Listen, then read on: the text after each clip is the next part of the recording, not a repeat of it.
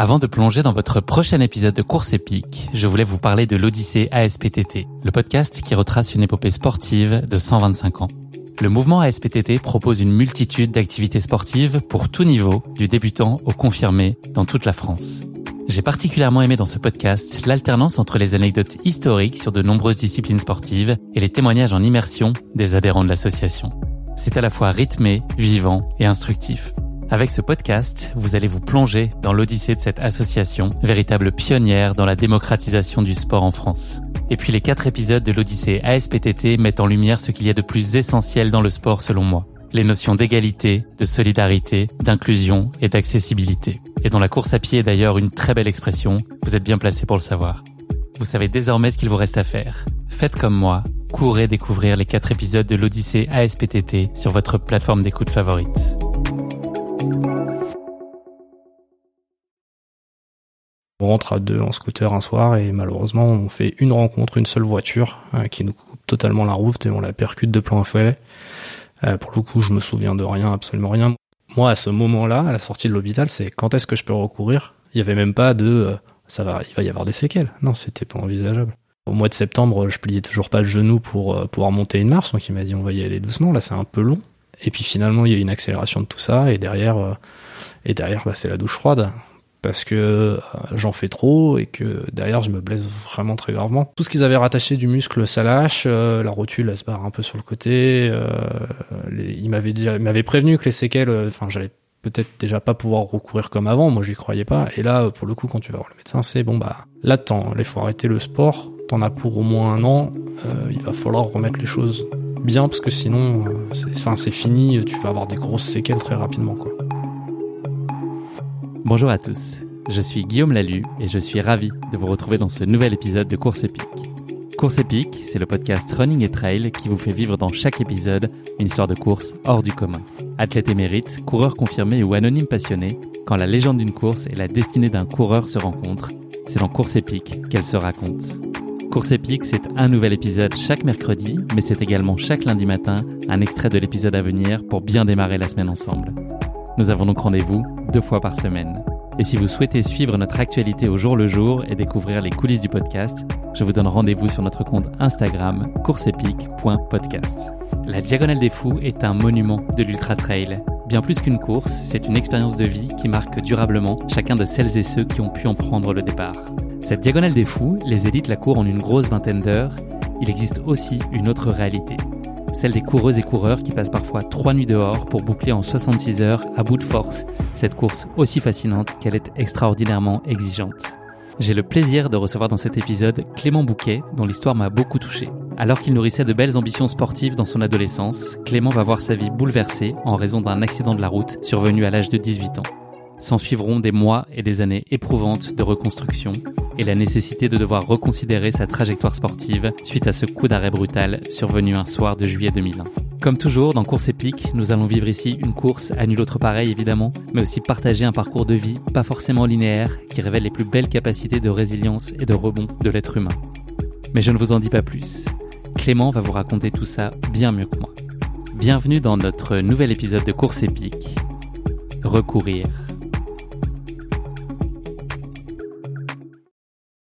Bonjour Clément, bienvenue dans ce nouvel épisode de Course épique. Je suis ravi d'échanger avec toi aujourd'hui. On enregistre cet épisode le 11 octobre qui n'est autre que la date de naissance de Larousseau, de Sydney, l'iconique animateur de l'émission euh, culte HIP HOP, euh, je ne sais pas si tu connais, Gérald Darmanin et Jean-Jacques Goldman, si tu en avais la possibilité, avec laquelle de ces quatre personnalités t'aimerais passer un dîner d'anniversaire? Ouais, plutôt Jean-Jacques. Ouais, tu chanterais à tue-tête avec lui, ce serait soirée karaoké? C'est ça, un petit peu ça, ouais. Jean-Jacques euh, qui a bercé toute mon enfance. Parfait. On lui soumet l'idée. S'il est disponible le 11 octobre l'année prochaine, en tout cas, je lui transmettrai euh, le message. je te transmettrai son message et puis je vous, je vous connecte. Très bien, si tu as des tickets pour lui, euh, top. Clément, avant qu'on s'intéresse plus particulièrement à ta pratique sportive, est-ce que tu pourrais te présenter en quelques mots? Bah Alors moi, c'est Clément, je suis parisien. Donc j'ai euh, bientôt 40 ans, je suis rentré dans ma 40e année. Euh, j'ai une grosse pratique sportive, pour ça que je suis là d'ailleurs. c'est bon signe. Et euh, je travaille dans l'IT, donc euh, j'ai la chance d'être 100% euh, en télétravail actuellement, ce qui me permet de venir faire des interviews en milieu de journée. C'est ça. Sans que personne ne soit de mauvaise humeur au boulot, ton client. On va revenir euh, sur ton passé de sportif et à tes plus jeunes années. Donc, euh, c'est l'athlétisme qui a très vite euh, trouvé sa place dans ton, dans ton enfance. Tu l'as découvert en sixième. Ce sport a très vite eu tes faveurs. Est-ce que tu peux nous raconter tes tout débuts dans la discipline et ta découverte de l'athlétisme? La découverte de l'athlétisme, c'est un peu, tu rentres en sixième, je faisais comme tous les enfants du foot, et puis en sixième, on change. Athlétisme. un début où tu te cherches. Bon, moi, j'étais pas très grand, pas très musclé, donc pas, pas de grosse réussite jusqu'à ce qu'en cinquième, en fin d'année, on me dise euh, tiens, et si t'essayais la marche? T'as une démarche un peu atypique. Et en cinquième, euh, tout explose. Et là, euh, c'est la révélation. les chronos descendent, les records tombent. et je continue la marche en avant, on va dire. Ça te surprend toi-même de, de voir que tu as des capacités sur la marche? Euh, oui, bah, au début c'est un peu rigolo. Tu regardes le record du collège et puis tu te dis tiens je vais le faire tomber. Puis bon bah il tombe. Puis il y a un il y a un représentant dans un club qui te dit euh, ça te dit de venir dans un club? Tu dis oui, puis là euh, t'as le record des Yvelines qui tombe et puis ainsi de suite. Et là, tu te retrouves embarqué dans des trucs où tu te mets à 12 ans à courir avec les adultes. Donc toi, tu t'es pris très vite au jeu de la compétition. T'as senti que ça créait une émulation euh, additionnelle. Ça t'apportait beaucoup de plaisir. Est-ce que ça a permis aussi de révéler peut-être des traits de ta personnalité que tu, qui étaient peut-être tu par ailleurs? Est-ce que ça a aussi révélé un autre Clément? Ouais, je sais pas si ça a révélé un autre Clément, mais comme j'étais euh, super actif, euh, ça, ça m'a permis de me défouler surtout et de d'avoir un, cadre dans lequel me défouler. Euh, être entouré d'adultes, c'est un peu spécial, euh, mais après il y a tous les entraînements où là t'es entre potes et c'est la rigolade un peu à chaque fois que tu fais les entraînements. Et puis quand t'arrives à un moment où tu passes à 14-15 heures d'entraînement, forcément ça devient une deuxième famille un peu. Quand on t'a parlé de marche à l'époque, c'est une discipline qui est, je pense, moins connue qu'elle peut l'être aujourd'hui, puisque Johan Diniz, je pense, n'était pas exposé, ou en tout cas, n'était pas dans, à, haut niveau, euh, comme il pouvait l'être aujourd'hui. Il devait être euh, bien plus jeune par la force des choses. Euh, qu'est-ce que ça t'a évoqué, toi C'était singulier comme, comme discipline sur le papier? Alors, sur le papier, moi, je connaissais l'anglois. C'était le marcheur français de l'époque. certes, pas aussi bon que Johan Diniz, mais avec un très bon niveau, mais il n'y avait pas de de gros regroupements, ce que je regardais surtout à la télé déjà, et c'est là où ça devient drôle, c'est euh, euh l'épreuve de marche euh, qui traversait euh, le nord de, l'île de France. Je me souviens plus du tout du nom actuel comme ça, mais c'était déjà des épreuves de, de plus de 100 ou 200 km où il y avait les accompagnateurs qui étaient en minibus. Tu diversifies donc en, parallèle de cette progression dans la marche, tu diversifies ta connaissance et ta pratique de l'athlétisme. Tu te touches à pas mal de disciplines, le 100 mètres, le 4 x 100 mètres, le 400, tu vas même jusqu'au 20 km. Il y a notamment le 800 mètres et le 5 km sur, lequel tu fondes, sur lesquels tu fondes des espoirs euh, un peu plus particuliers où les performances sont euh, plutôt au rendez-vous. Alors ouais, 5 km, j'ai des bonnes performances, mais euh, pour ceux à qui ça parlera, j'étais en dessous de 17 minutes, donc déjà à 16 ans, ça commence à être un, temps qui est plutôt de respectable. Et le 800 mètres, c'est une course, je pense, avec un effort extrême et vraiment sur du court terme. Et moi, ça me ça me, ça me plaisait vraiment, euh, mais c'était un changement du tout au tout, Alors le 800 mètres, il est venu après un échec au championnat de France euh, sur la marche, donc c'est un peu un changement pour balayer euh, l'échec d'avant. Mais ce que tu appelles échec, c'est quoi? Et en fait, je me suis présenté mes premiers championnats de France universitaires, je l'ai fait, je suis deuxième, je suis neuvième mes premiers cadets, cadet première année pardon. Et donc du coup, euh, quand arrivent les championnats de France suivants, je suis en deuxième année, je suis quasiment favori, et malheureusement, je ne supporte pas la chaleur. Il y a eu un soleil de plomb, on a couru à 14 heures, j'ai failli abandonner, j'ai pas abandonné parce que j'ai pas les championnats de France, enfin, t'abandonnes pas aux championnats de France. Donc du coup, euh, bah, j'ai terminé loin derrière, neuvième, avec un temps euh, totalement qui avait rien à voir avec euh, ce que je pouvais faire puisque je pouvais descendre euh, facilement sous 25, on espérait sous 24 au championnat de France et là je fais 30 minutes quelque chose donc rien à voir sur 5 km, on parle de la marche bien sûr. Et donc du coup euh, c'est un, un, échec, c'est un échec complet quoi. Qui a mis fin à tes ambitions sur la marche ou qui les a juste altéré l'envie de t'y consacrer pendant quelques temps? Ouais, ça a été l'envie de m'y consacrer. Je voyais tous les autres réussir sur des disciplines plutôt sprint, avec un peu plus de, de visuel. Et donc, ouais, 800 mètres, ça me plaisait bien, quoi tu as nourri un rêve qui aurait dû prendre corps euh, en 2022, un rêve sportif. 2002 euh, qui était aussi euh, l'année de tes 18 ans, mais les circonstances de la vie en ont décidé autrement un soir de, juillet 2001. Est-ce que tu peux nous raconter ce qui s'est passé? Ben, en, 2001, là c'est un, peu la douche froide. Donc là, on vient de faire une année de changement complet, comme je disais, entre donc la marche et le, et le 800 mètres. Et je prépare mes premières vacances avec mes potes sans les parents. Et on rentre à deux en scooter un soir et malheureusement on fait une rencontre, une seule voiture euh, qui nous coupe totalement la route et on la percute de plein fouet. Euh, pour le coup, je me souviens de rien, absolument rien. Moi, ce que je me enfin les souvenirs que j'en ai, c'est oh putain ce con il tourne et en fait il nous tourne dessus quoi. Donc on, le prend de trois quarts face puisque la route qu'il prend c'est pas la perpendiculaire, il arrive d'en face. On est projeté à 20 et 25 mètres du point d'impact, le scooter entièrement détruit. Euh, moi je perds connaissance donc je me souviens de rien. Et derrière, euh, bah, là c'est l'enchaînement et euh, tout va très vite, même si après tout sera plus lent. C'est-à-dire que le genou est entièrement détruit. Il faut savoir que mon genou a traversé le carénage du scooter.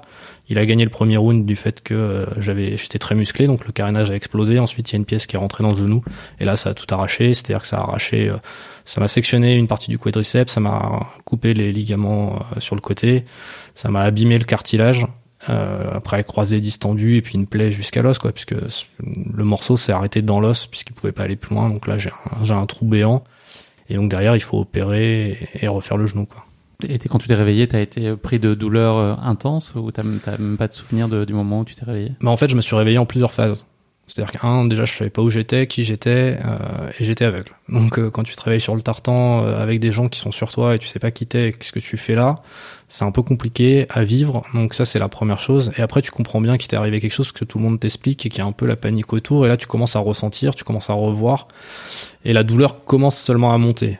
J'ai une petite anecdote dessus, c'est-à-dire que quand je monte dans les camions de pompiers, ils me font une première injection de morphine en me demandant la douleur, elle est, elle est à combien? Je leur dis elle est à 6.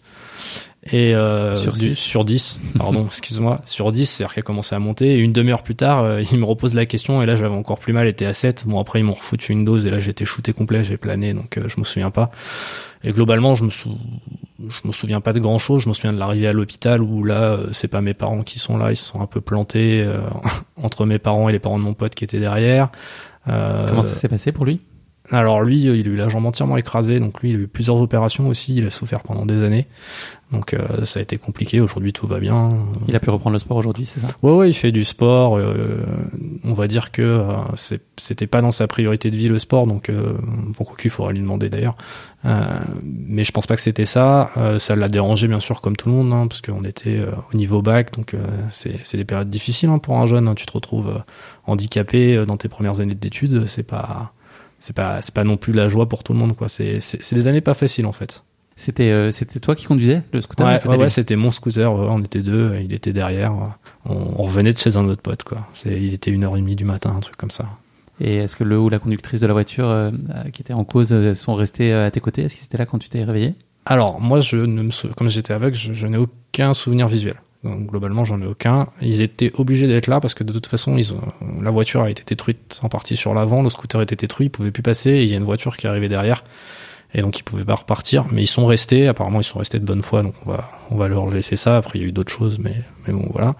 Mais ouais, ils sont restés. Mais c'est pas eux qui. La personne qui était à mes côtés, apparemment, c'était une personne de la voiture d'après qui avait appelé eux les les pompiers. Donc je t'ai interrompu, tu racontais euh, ton arrivée à l'hôpital Ouais, l'arrivée à l'hôpital, bah euh, c'est marrant, ils te disent ouais tes parents sont là, et puis tu bascules, et puis bah non, perdu, c'est pas tes parents. T'as 18 ans, tu fais bon bah ok, euh, euh, ouais c'est pas les bons. Et en fait, la police a rappelé deux fois les parents de mon, meilleur ami, et eux, eux attendaient aussi de savoir dans quel hôpital de la région ils y allaient. C'était en plein été, donc les hôpitaux de l'île de France ils fermaient, les lits, ils avaient pas beaucoup de lits, donc lui il a été renvoyé, je me souviens plus, à Mantes je crois, et moi à Poissy donc euh, du coup, tu à l'hôpital, après on te rentre, euh, radiologie, euh, on s'aperçoit que t'as rien de cassé, mais t'as la jambe qui a triplé de volume, personne ne sait pourquoi. Enfin bref, c'est un peu, un peu la panique à bord, quoi. À l'issue de tout ça, les nouvelles elles sont quand même plutôt favorables et rassurantes. Euh, commence alors pour toi un chemin de la reconstruction pendant plusieurs mois à grand renfort de musculation et puis de rééducation. Est-ce que toi tu ronges ton frein comme on pourrait imaginer n'importe quel ado de 18 ans à ce moment-là qui est un peu dans la fleur de l'âge et, ah, et bah, qui vit ce coup-là ou est-ce que, est-ce que tu gères euh, finalement avec autant de philosophie que possible Ah non, euh, mais pas du tout. Alors, mais attends, moi à ce moment-là, à la sortie de l'hôpital, c'est quand est-ce que je peux recourir et quand est-ce qu'on va, est-ce que le mois, enfin on est au mois de juillet, enfin quand je vois le deuxième médecin, c'est quand est-ce que je peux euh, aller skier et quand est-ce que je peux recourir sur une piste d'athlétisme? Il y avait même pas de ça va, il va y avoir des séquelles. Non, c'était pas envisageable. Il te répond quoi? Bon, au début, il dit bah on va y aller doucement. Hein, t'as mis déjà au mois de septembre, je pliais toujours pas le genou pour euh, pouvoir monter une marche, donc il m'a dit on va y aller doucement. Là, c'est un peu long. Et puis finalement, il y a une accélération de tout ça, et derrière, euh, et derrière, bah, c'est la douche froide parce que euh, j'en fais trop et que derrière, je me blesse vraiment très gravement. Donc il t'a fallu six mois, c'est ça, pour renouer avec l'effort physique, c'est ça à peu près? Ouais, de juillet en on va dire novembre-décembre, j'ai pu recommencer à, à, courir. Novembre-décembre, ouais. Et donc là, tu forces, tu fais une série de trop, c'est ça? Bah, c'est-à-dire que là, les médecins, on passe de c'est trop lent à non mais là, du coup, t'es au-dessus de toutes les normes, donc tu vas trop rapidement. Et je fais une série de trop lors d'un entraînement d'athlé, et là, il y a tout qui lâche, quoi. Ce qui veut dire concrètement ce qui lâche? Euh, bah, tout ce qu'ils avaient rattaché du muscle, ça lâche. Euh, la rotule, elle se barre un peu sur le côté. Euh, les, ils m'avaient déjà, m'avaient prévenu que les séquelles, euh, enfin, j'allais peut-être déjà pas pouvoir recourir comme avant. Moi, j'y croyais pas. Et là, pour le coup, quand tu vas voir le médecin, c'est bon, bah, là, temps, il faut arrêter le sport. T'en as pour au moins un an. il va falloir remettre les choses bien parce que sinon, enfin, c'est fini. Tu vas avoir des grosses séquelles très rapidement, quoi derrière ça, de façon sous-jacente, il y a cette idée peut-être d'abandonner aussi tes rêves de, de performance à, à, bon niveau et tes, et tes ambitions. Est-ce que, est-ce que tu as ça en tête? Et puis si oui, euh, dans quelle mesure est-ce que cette fois-là, tu es prêt euh, à l'accepter? Est-ce que, est-ce que tu dis que ça aurait pu être plus grave ou est-ce que tu prends ça avec euh, beaucoup de, beaucoup de difficultés? Non, beaucoup de difficultés. Au début, abandonner comme ça, ça a été très dur. Ça a été très très dur de, de se dire, ouais, bah, le sport de, enfin, de haut niveau comme j'aurais voulu en faire, même si j'y étais pas encore, euh, c'est terminé en fait. Donc euh, euh, l'athlétisme avec les potes, les compétitions, c'est fini. De toute façon, la rééducation elle est longue. là, ça sera plus possible quoi.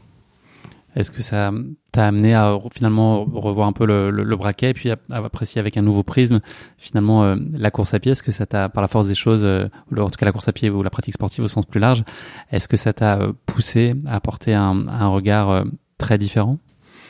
Sur tes ambitions, enfin sur ce que devrait, devrait être désormais ta pratique sportive et qu'il faudrait la vivre, euh, y trouver du plaisir euh, malgré les contraintes?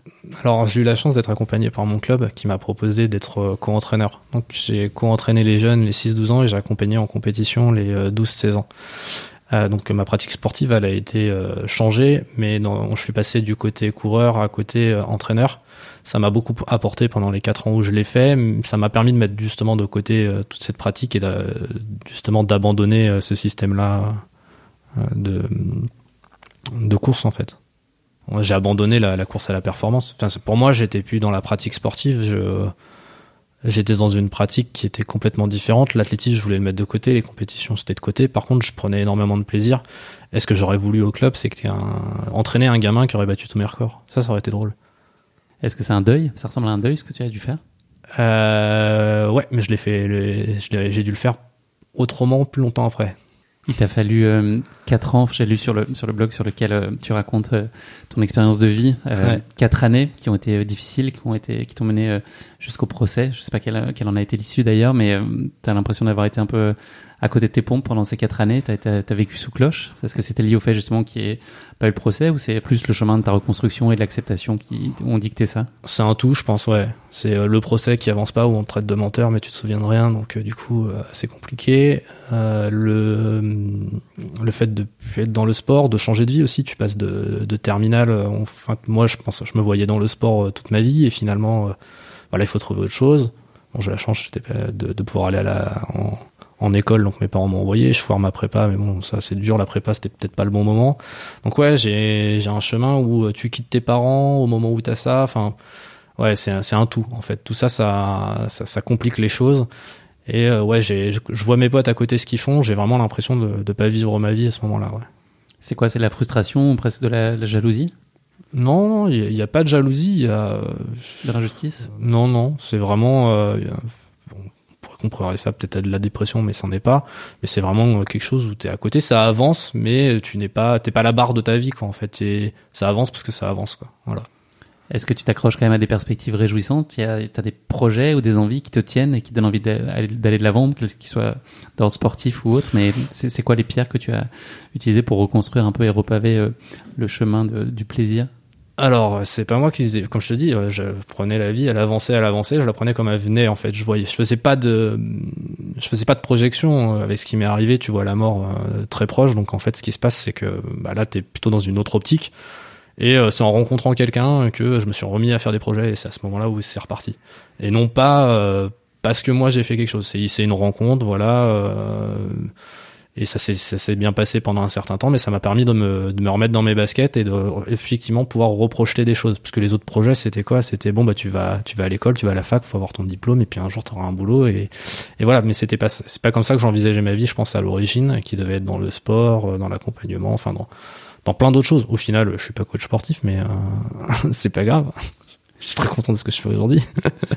tu as repris euh, le sport en 2012-2013, donc euh, on est un peu plus de 10 ans euh, après l'accident, avec notamment, je crois, un premier 10 km que tu as parcouru en, en 57 minutes. Ouais. à quel moment tu as développé un intérêt pour, plus particulièrement pour le trail? Est-ce que c'était un choix contraint parce que médicalement, c'était pas conseillé que tu ailles sur la route compte tenu des séquelles de tes blessures? Est-ce que ça a été un, un choix de cœur? Comment est-ce que le, le trail a croisé ta route? Alors le 10 km c'est arrivé parce que de toute façon j'avais pas le choix, je pouvais pas courir plus longtemps. Déjà déjà quand les médecins ils disaient ouais 10 euh, km ça va faire beaucoup, donc voilà. Mais le trail comment c'est arrivé? C'est à force d'aller à Val Thorens, comme je me disais que je pouvais pas faire des courses longues, ils organisaient un truc, c'était un kilomètre vertical. C'était peut-être les premiers à organiser ce genre de truc, ça s'appelait la vertical euh, vertical race ou un truc comme ça. Enfin bon bref. Et euh, je voyais ce panneau et je me suis dit mais un jour faut que je fasse ce truc, ça fait que 1000 mètres de dénivelé positif. Enfin grosso modo les gars ils mettent une heure pour le faire, moi je mettrais une heure et demie mais voilà. Et en fait, je me suis retrouvé à faire de la randonnée et ce truc-là. Et j'ai trouvé ça top d'être dans la nature. Et en fait, le trail, il est venu comme ça. Il est, il est venu parce que j'ai participé à un KV, puis j'ai participé à ce KV, puis comme c'est un week-end de course spécifique qui est là-bas, je me suis dit, bah tiens, je fais le KV et une autre course avec un pote qui était venu. Et puis un jour, bah, tu fais cette course, cette course, et puis tu repenses à plein d'autres choses, et tu te dis, mais en fait, c'est, c'est ça que j'aime, c'est pas le béton, en fait. Et puis le béton, c'est traumatisant pour mon genou, ça fait mal. Et alors que là, euh, tout ce qui est en nature, c'est beaucoup plus simple pour moi. Tu as allongé ensuite euh, progressivement les distances, c'est ça C'est venu de façon euh, très progressive? Alors, oh, il y a eu un ouais, c'est venu progressif au début, donc KV 20 km à peu près, puis 30, et puis un jour, je me suis rappelé d'une course sur laquelle il fallait des points, donc je me suis rappelé de la diagonale des fous, et, euh, et là, je veux m'inscrire absolument en 2016 à ce truc-là, sauf qu'il faut faire une course qui rapporte 75 points à l'époque. Enfin, sur, en 2015, c'était ça. Et donc je m'inscris au trail de la Vésubie qui était support des championnats de France. Et là, il faisait 60 bornes ce, ce trail. Donc en fait, 60 km, 3005 de dénivelé, ça rentre. Enfin 3000 de dénivelé ou 2005, je sais plus, ça rentrait. Enfin bref, si je fais faire ça. Sauf que je revenais de, du Mexique, et donc là, il y, a un, y a un gros delta. Tu prends 6 heures dans la vue, 5 heures de train, 6 heures de décalage horaire, t'as fait 10 heures d'avion, tu te prends 5 heures de train, t'arrives là-bas, tu dors pas, enfin... Nickel. Et ouais, nickel. je, venais de faire mon premier marathon, je me suis dit, tu passes d'un marathon, t'as fait un KV, tu vas pouvoir faire 20 bandes de plus, c'est 2005, ouais. Ouais, je me suis enflammé. Trop de confiance. clairement, clairement, euh, j'ai fait un gap qui était un peu trop, euh, un peu trop mauvaise gestion de la course, tout ça. Je me pète un doigt de pied, enfin, je me recasse un doigt de pied. Euh, les médecins me sortent sur sur un moment où ils me disent, mais là, va y avoir trois heures sans sans, sans ravitaillement, sans rien, il faut que tu ailles d'un côté ou de l'autre. Donc de toute façon, si t'arrives à un truc, t'en as pour 6-7 heures. Donc, ils étaient pas chauds pour me laisser partir et donc ils m'ont arrêté. On va parler plus en détail de ta diagonale tout à l'heure, mais est-ce que tu as aujourd'hui un format de prédilection, un format de course dans lequel tu t'accomplis euh, plus particulièrement, dans lequel tu prends particulièrement du plaisir? Ouais, il y en a trois, ouais, euh, deux, allez deux. Euh, toutes les courses autour 60 et 70 km. Ouais, sur trail, j'aime bien. Là, je viens d'en faire deux, Saint-Jacques et et Trail des Passerelles cette année avec des amis. Et j'aime bien les courses d'une journée. Donc là, on passe sur du 100 km où moi ça représente à peu près 24 heures, enfin suivant les courses entre 20 et 28 sur la difficulté. Euh, J'aime bien ces formats-là. Ouais. Il y en a un, c'est vraiment euh, le format demi-journée, l'autre c'est journée, donc du coup, euh, je trouve ça cool. Journée-nuit sur le format 24 heures, ouais, mais format 100. Ouais, ouais, mais je sais pas. J'aime bien ce côté. Tu passes vraiment 24 heures en activité. Je, je, je, sais pas pourquoi. Il y a effectivement ce côté. soit tu démarres de jour et tu finis de nuit. Tu traverses une nuit. C'est vrai que la traversée de nuit, j'aime bien. C'est quoi les ingrédients pour toi qui sont indispensables pour qu'une course soit réussie? Qu'est-ce qu'il faut à tout prix? Qu'est-ce qu'il faut à tout prix pour qu'une course soit réussie? Pour moi ou en général? Pour toi. Ah, pour moi, un beau parcours. Un beau parcours, ouais. C'est un beau parcours. Les bénévoles, ils sont toujours au top. On va pas dire des bénévoles, mais ils sont toujours, ils sont toujours au top, les bénévoles.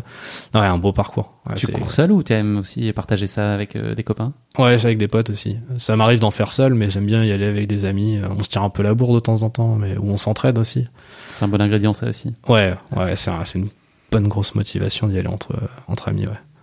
Merci beaucoup Clément. On va passer maintenant à notre rubrique euh, qui s'appelle la basket chinoise. Euh, je vais te poser euh, trois questions qui vont nous permettre de continuer à, mieux te connaître.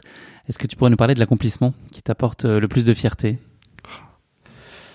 Eh, on va en parler un peu tôt du coup, mais ouais, non, c'est de courir ce genre de course vraiment de, de, plus de 100 km. Et ouais, la diagonale des fous, ça a été vraiment ta plus grande fierté jusqu'ici? Ouais, ouais, ouais. Je, ça a été un déjà c'est un rêve de gamin, donc du coup forcément le réussir c'est une c'est une fierté, c'est c'est un accomplissement total. Ouais. Tu vas nous raconter ça. Ouais, ouais. On ne spoil pas tout euh, à ce stade-là. Ouais. J'essaie d'en dire le moins possible. Le suspense est intenable. Le talent que tu aimerais le plus avoir? Multilingue. Ah ouais? Ah ouais, parler toutes les langues du monde pour communiquer avec tout le monde. Ah ouais, sans, sans hésiter. Tu commencerais par quelle langue? Déjà l'anglais, mais je suis nul en langue. Ah, oui. ah ouais, ouais, non, c'est un gros problème. Je, j'admire tous les gens qui parlent plusieurs langues. C'est, c'est vraiment un truc, je les admire ces gens-là. C'est vraiment un truc que j'aimerais, mais j'y arrive pas. Je commençais l'anglais à 6 ans, tu vois, j'y arrive toujours pas. c'est catastrophique. J'ai un anglais professionnel délétère. Je sais le lire, mais impossible de le parler. Il y a un blocage? Je sais pas. Aucune idée. Ça doit pas être fait pour moi, les langues étrangères. Dans quel projet tu aimerais te lancer si le succès était garanti?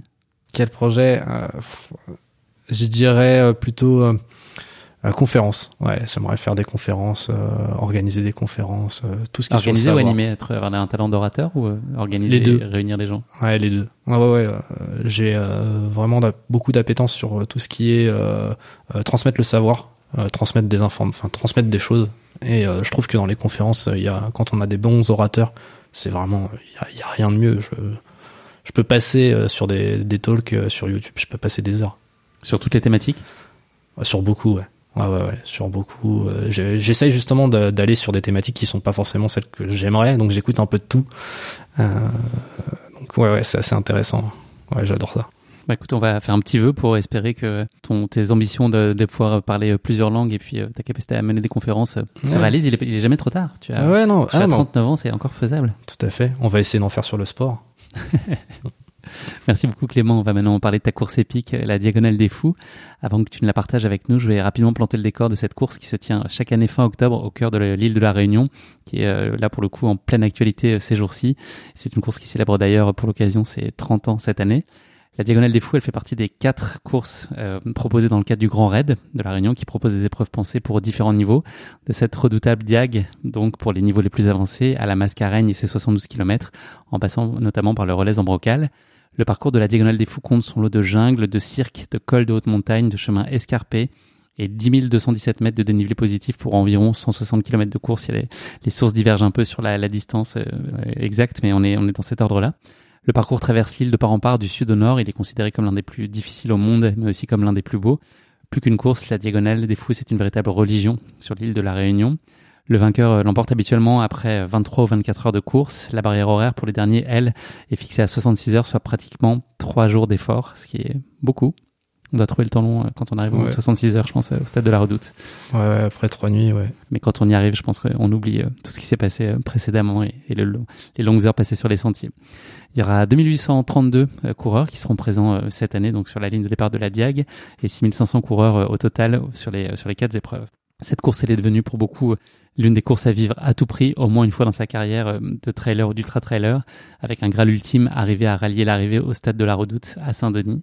Le palmarès de la Diagonale des Fous compte ces dernières années les plus grands noms de la discipline, François Daen, Kylian Jornet, Benoît Girondel, ou encore la réunionnaise Marcel Puy, qui l'a remporté cinq fois entre 1995 et 2010 chez les femmes. L'édition 2021 a vu la victoire tonitruante et partagée de Ludovic Pomeray, que l'on adore chez Course Épique. C'est un athlète euh, fabuleux et que je prends à chaque fois un plaisir immense à recevoir. Et Daniel Young chez les hommes. Voilà, ils ont fini euh, ensemble. Pardon, j'ai mis un peu d'espace entre les deux parties de ma phrase, mais ils ont fini euh, main dans la main. Et puis Émilie Barotto qui l'a emporté un peu, moins de 30 heures chez les femmes. Il y avait eu aussi un fait saillant l'année dernière qui était l'arrivée de Sissi Cusso qui a été une épatante quatrième et qui a conclu sa diag après 80 km avec une fracture du péroné, sans le savoir. Euh, voilà, donc c'était aussi un, une, des, une, des, belles histoires euh, de, cette, de cette année 2021 euh, sur la Diag.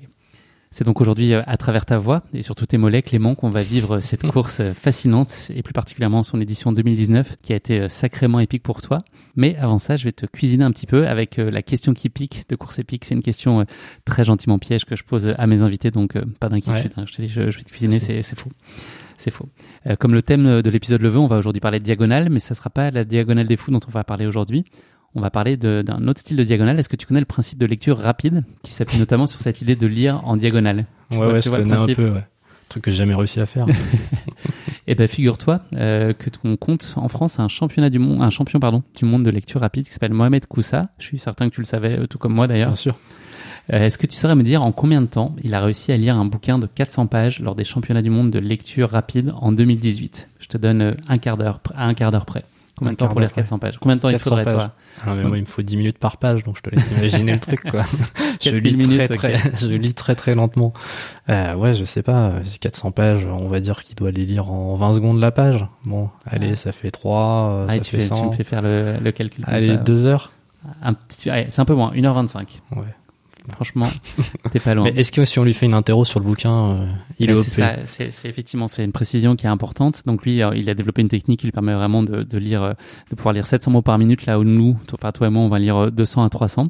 Euh, il déchiffre plus vite chaque mot, il balaye les phrases en ciblant euh, voilà un, un mot sur trois ou quatre, un des mots clés, puis Mhm. il va évacuer tous les mots qui sont euh, annexes et qui apportent pas de valeur euh, dans le propos. Et donc voilà, donc pour mériter son titre, il faut pas seulement euh, dire qu'on a qu'on a lu et tourner les pages, mais il faut quand même attester de la bonne compréhension du livre. Et là, c'est pas juste un QCM dans lequel euh, on pose des questions en, te suggérant des réponses. Euh, C'est des questions assez évoluées du type euh, quelle est la quelle est la conclusion du chapitre 3 qui permet de tirer un lien avec l'amorce de l'arrivée du personnage dans ce, ce chapitre 4. Donc voilà, tu peux pas bluffer. En gros, c'est pas possible. Donc euh, bravo Dommage. Mohamed, c'est le roi de la diagonale. Tu vois, c'est Ouais, un, bravo à lui. un autre type de, de diagonale dont tu Je parles pense pas que assez. si on l'emmène à la réunion, ça passe. Il le fait aussi vite. Peut-être pour lire euh, le, le règlement en diagonale ou le tracé, peut-être. ouais, ça faut voir. Allez, je te propose de tourner la page de cette question qui pique et d'ouvrir désormais un nouveau chapitre de cet épisode en nous attachant euh, au récit de ta course épique. Est-ce que tu peux nous raconter à, à quel moment euh, tu as commencé à t'intéresser à une possi- possible participation à la Diag Tu as dit que c'était euh, un rêve. Tu Ouais. as formulé ce, ce mot-là. Depuis quand ce rêve il est ancré en toi et puis qu'est-ce qui lui a donné naissance? Bah, le rêve, euh, moi je me souviens de regarder en vacances euh, des émissions où effectivement ils filmaient les mecs euh, sur le volcan en train de courir. Je me souvenais hein, de, ce- de, de ce genre de trucs parce que en général c'était vers les vacances d'octobre. Donc ouais, je me souviens de ça et je me suis toujours dit que je la ferais. C'est un peu comme je te dis, la marche c'est une, une discipline très longue. Donc là, je me suis dit tiens c'est la même chose et voilà. Et c'est vrai que quand j'ai repris euh, tout de suite, quand je me suis mis au trail, je me suis dit ouais euh, cette course elle est là. euh, comme je, je vais réussir à la faire quoi. Bon, il s'avère qu'en 2016 euh, vouloir la faire dès 2016, ça avait été un problème, et puis elle est un peu sortie de ma tête. Mais ouais, c'est arrivé vraiment là. Après, elle est revenue, et euh, il m'a fallu deux ans de préparation pour arriver euh, à, à pouvoir m'inscrire pour, pour celle de 2019. Ouais. Là, de ce qu'on entend, tu étais très confiant sur tes capacités. Ça, c'est pas, ça te faisait pas peur? Alors en 2016, non, pas du tout. Jusqu'à ce que je me ramasse sur cette fameuse trail de, la VUB où là, je me suis dit, en fait, ce genre de course, c'est peut-être pas fait pour moi. Et, euh, et euh, non, non. Après, j'étais pas confiant du tout euh, pour la faire. C'est pour ça qu'en 2017, je prévois rien du tout. Je me fais des trails, mais pas pas en vue de la diag. Euh, il s'avère que je gagne des dossards qui, sur des trails qui me permettent en fait de, de terminer ces courses un peu à l'arrache pour certaines euh, à 15 secondes de la barrière horaire. Et, et finalement de te retrouver avec les points possibles pour, pour t'inscrire et là tu fais mais en fait je viens de les finir ces courses. Est-ce que je peux m'inscrire ou pas? Est-ce que je le fais surtout? Est-ce que, est-ce que je le fais? Pouvoir, c'est une chose, vouloir en est une autre. c'est ça. Donc, euh, donc du coup en 2018 je me retrouve avec les points. Après avoir fait euh, c'était la 6000D La Saint-Élion aussi. ça ouais, la Saint-Élion. Ouais, j'ai gagné un dossard pour la Saint-Élion. J'avais oublié ce truc-là. Ouais, j'ai. On a le droit de citer des marques. On peut y aller. On peut y aller. Ouais, c'est Iron euh, qui euh, qui faisait gagner un dossard. Et me donc euh, j'ai gagné un dossard pour la Saint-Élion. Ils me disent quel format tu veux faire. Bah la grande tant qu'à faire, on va tenter le. soix- À l'époque, ça faisait que 72 km, ce qui est déjà pas mal. Mais bon, j'avais fait que le marathon du. J'avais quand même réussi le marathon du Mont Blanc. Donc ouais, 72 km. Je la termine avec euh, avec un pote Charles, qui sera notre première course ensemble. On fera la diag là, ensemble aussi. Et ensuite, pendant cette course, en fait, ce qui est rigolo, c'est que je participe à un concours, tu sais, dans le village olympique là. Et euh, au moment du départ, on est en train d'attendre. Il s'avère qu'on est parti dans la dernière vague, donc on s'est caillé. Il faisait moins 12 cette année-là euh, pour la, pour la Saint-Élion. Il faisait super froid. Et je reçois un SMS. Vous avez gagné un dossard pour un trail de 60 km, 65 km, le trail des Allobroges. Tu serais pas un peu chanceux, non? T'as une patte de lapin, t'as, tu, tu, c'est Alors, ton depuis- à faire à cheval? Ah, je sais pas. Depuis, j'ai pas gagné grand chose. Moi, j'aurais plutôt tendance à dire que c'était écrit, mais bon, après, chacun y voit ce qu'il a envie d'y voir. Et donc, ouais, je me suis retrouvé à gagner ça. Et on m'a, une fois là-bas, euh, je fais le, trail et au bout d'un moment, je m'aperçois dans la course que c'est super dur. Les mecs, ils me disent, vous savez que vous êtes chez les barrés ici, c'est considéré comme un des trails les plus durs de France, quand même, sur cette distance. 65 km, 4900 mètres de dénivelé. On a eu tous les temps de la neige glacée, du froid, de la boue. Enfin, bon, bref, du grand soleil. Il faisait hyper chaud ensuite. Et je me retrouve à finir à 15 secondes de la première barrière horaire parce qu'ils ont rajouté une heure ensuite tellement c'était compliqué. Donc là, tu gagnes un deuxième dossard, puis après, tu gagnes un autre dossard. tu gagnes la 6000 D. on y va entre potes, on refait la 6000 D ensemble, on la termine. L'appareil un peu épique. Bref. je me suis pris l'orage tout au sommet, donc euh, grêlon, etc. Bref. Et finalement, tu vois, t'as les points. Puisque la Diag, c'est 85 points. Donc un point égale un, point, c'est 1 km ou 100 mètres de dénivelé, il faut les cumuler. Donc t'as des courses de 60 bornes avec 2500 ou 3000 de dénivelé, bah tu les as. Et tu dis, mais en fait, je peux m'inscrire. Donc t'en parles, euh, mais y aller tout seul. Enfin, moi tout seul, j'étais pas confiant. Franchement, j'étais pas confiant. Hein. Tu passes de 60 à 180, c'est x3 quand même. C'est pas confiant. Et finalement, tu, tu te fais un planning entre potes. Qu'est-ce qui a fini de te convaincre? C'est les potes? Alors c'est Charles. Charles, il voulait faire l'UTMB, il a pas été tiré au sort. Euh, il voulait faire un ultra. Moi, j'ai dit, je rêve d'aller là-bas. Et il faut savoir que mon oncle vivait là-bas. J'avais toujours dit le jour où je viendrai te voir, je, je viendrai te voir, mais je ferai la diag. C'était déjà le cas pour 2016. Et donc là, euh, on a pris le dossard. On s'est d'abord inscrit à un 100 km au mois de juin du TPMA pour dire que sur la route, il y avait quand même des étapes à faire. Faire un 100 bornes avant d'arriver à la diag au mois d'octobre. Donc là, ouais, ça y est, c'est parti. En janvier, t'es inscrit. Et puis, il n'y a plus qu'à, quoi. Grosse prépa, qu'est-ce que tu as fait? C'était nouveau pour toi aussi de, travailler euh, dans, la prévision d'une course euh, de cette euh, distance et de cette exigence? Comment est-ce que tu as fait ça? Et puis toi, tu vivais déjà à Paris à ce moment-là? Ouais, ouais, on vivait tous à Paris. Hein. Il y a, on vivait tous à Paris, donc ouais, Paris s'entraînait pour challenge. Le... Ouais, bah le dénivelé à Paris, il n'y en a pas. Hein. enfin, 100 mètres la plus grosse côte, on va dire, dans la région à peu près. Donc ouais, ouais, on s'est on, s'est planifié tout un truc, euh, sauf que dès le début pour moi ça a été compliqué. Je me suis déchiré l'ischio au mois de février, mais vraiment, c'est-à-dire que on sort de du maxi cross de Bouffémont où là on fait 10 km 42 sur le même week-end, le 10 le samedi, le 42 euh, le dimanche. C'est un bon petit morceau Bouffémont. Moi j'y vais chaque année. Ouais. Chaque fois ça laisse des séquelles. Tu vas cette année? Ah, j'espère. Ouais, ouais sans doute C'est une grande classique euh, de début d'année pour moi. Bah, ça fera sans doute partie de la prépa. Donc, on va sans doute y aller aussi. Mais le problème, c'est qu'il pleut tout le temps là-bas. Enfin, ça fait partie du folklore. Ouais, c'est ça. C'est, tu rentres, t'as de la boue jusqu'au pour ça. Ouais. t'as 3 kilos à chaque pied à la fin. Et à la sortie de Bouffémont, euh, je suis au top. Franchement, je suis au top. Je, je viens de réaliser un truc incroyable. J'ai un peu foiré sur le 42, mais euh, c'est lié au fait que j'avais fait un 10 km trop rapide la veille. Je m'étais pas, je m'étais pas lésiné sur, j'ai mis 48 minutes, je crois, un truc comme ça. Avec les 300 mètres de dénivelé, ce qui était quand même pas rien. Euh, sans y être à fond parce que je prévoyais le 42, mais j'avais quand même été trop vite. et je refais, je devais être en, en, semaine de pause et en fait je me dis bah tiens on va essayer de voir jusqu'où mon corps fatigue. Et en fait sur un faux mouvement je fais un mouvement excentrique et j'ai tout l'ischio qui se déchire. C'est-à-dire que je me déchire l'ischio sur 7 cm de long, 2 cm de large et un peu plus bas sur 3 et 1 cm et demi. C'est-à-dire que vu ma taille, tu vois je suis pas très grand, 1m69, je me suis vraiment arraché l'ischio. Il parlait d'opération pendant un temps. Donc là, t'es au mois de février. En gros, euh, la Diag au mois d'octobre, c'est mort. C'est là, on te parle de trois mois de réduc. Tu fais, oh. Et finalement, j'ai tenté quelques trucs un peu euh, à côté. J'ai réussi à courir le marathon au mois d'avril. C'est quoi les trucs à côté? La magie noire?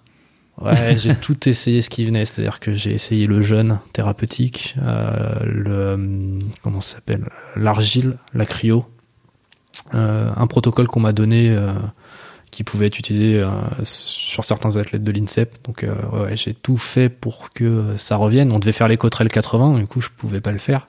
Charles il l'a fait, moi non. Euh, donc j'ai réussi à l'accompagner sur les cinq derniers kilomètres en jean.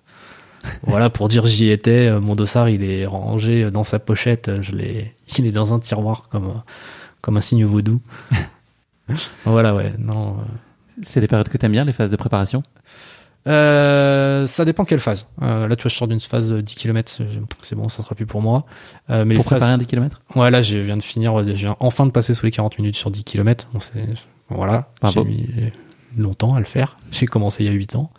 Euh, non, ce que j'aime bien entre elles, c'est plutôt le côté justement aller en forêt. Ça, c'est cool. Les, longues courses où tu te prends pas la tête, tu vas juste pour courir, te vider l'esprit, que ça soit le matin, le week-end, très tôt, où il y a personne dans Paris euh, ou aller en forêt euh, pour des balades. Ça, c'est euh, plutôt ce que j'aime bien.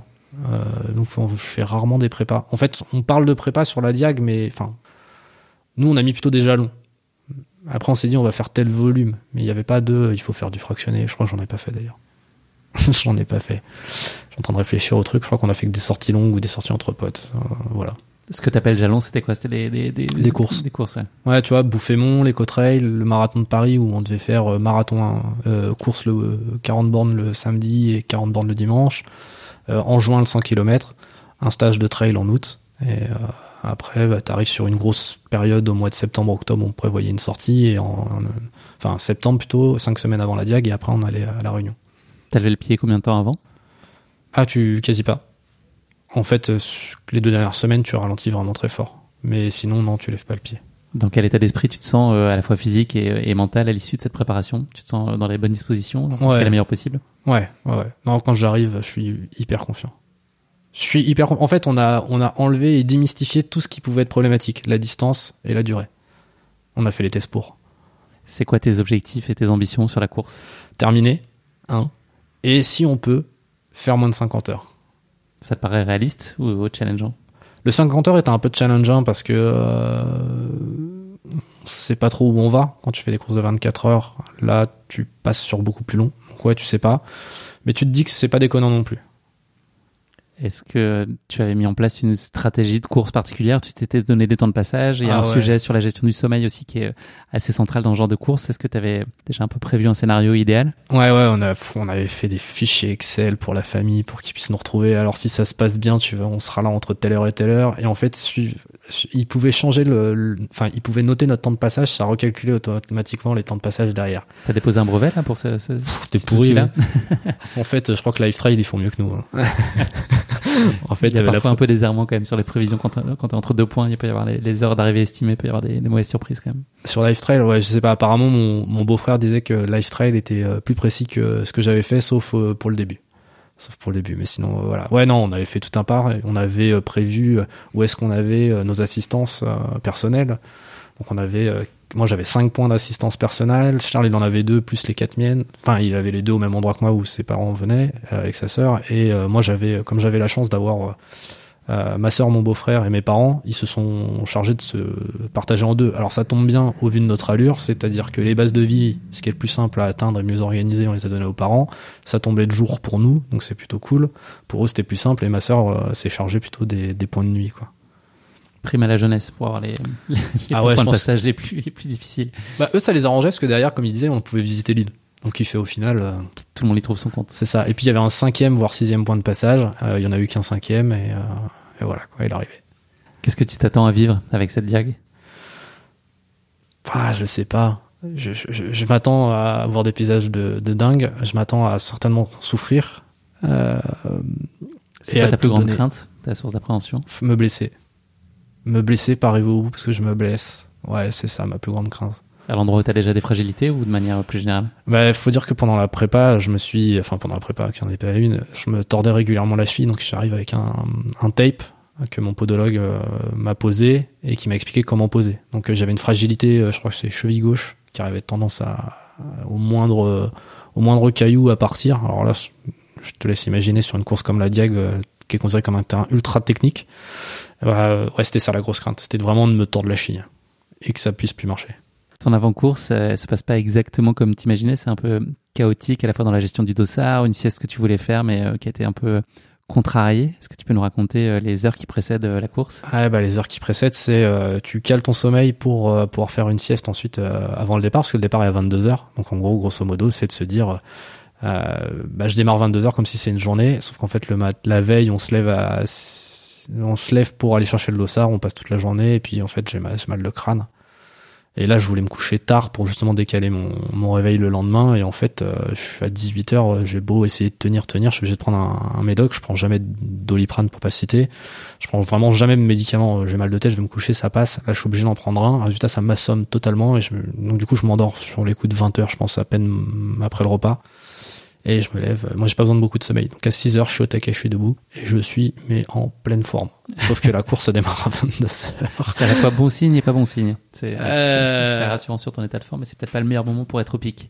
Ouais, 6 heures du matin pour, une, pour un départ à 22 heures, c'est pas le meilleur moment. Et euh, je me dis, bon, c'est pas grave, je on va essayer de bouger dans la journée, on fera une sieste tout à l'heure, on va décaler la sieste, ça va bien se passer. J'essaie d'aller au lit, euh, me mettre dans le noir, mettre des écouteurs, mettre de la musique, mettre tout- tout ce qui est relaxant, impossible de m'endormir. Donc là, c'est mort. Tu...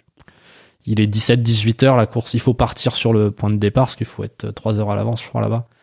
Donc ouais, tu pars et c'est fou- enfin, c'est foutu, t'es levé déjà depuis 6 heures du matin, il est 22 heures, donc ça fait déjà 16 heures que t'es levé.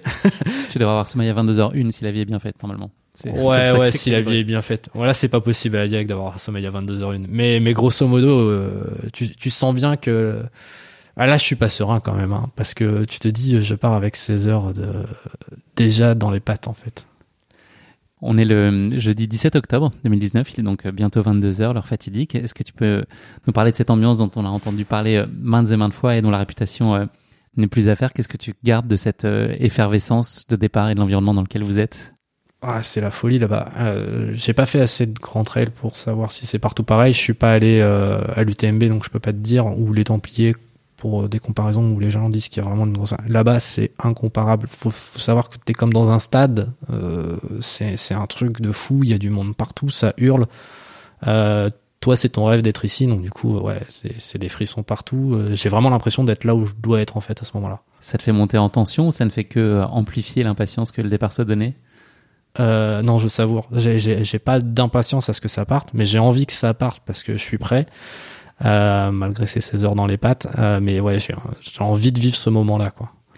Le départ est donné et comme euh, on se l'est euh, dit euh, juste avant et comme on l'a gentiment amené, tu vas connaître une première nuit qui va être délicate, un peu contrariée déjà par un manque de sommeil qui va se faire euh, sentir assez prématurément sur le parcours? Ouais, bah faut la première partie du parcours, euh, c'est assez bien parce que c'est roulant, c'est long. De... Là, c'est comme je te disais, t'es es comme dans un stade, là t'as 10 bornes, un truc dans le genre où là euh, t'es long et il y, a du bruit et tout ça. Puis après tu montes sur les les, les, les contreflancs du, du, volcan, quoi.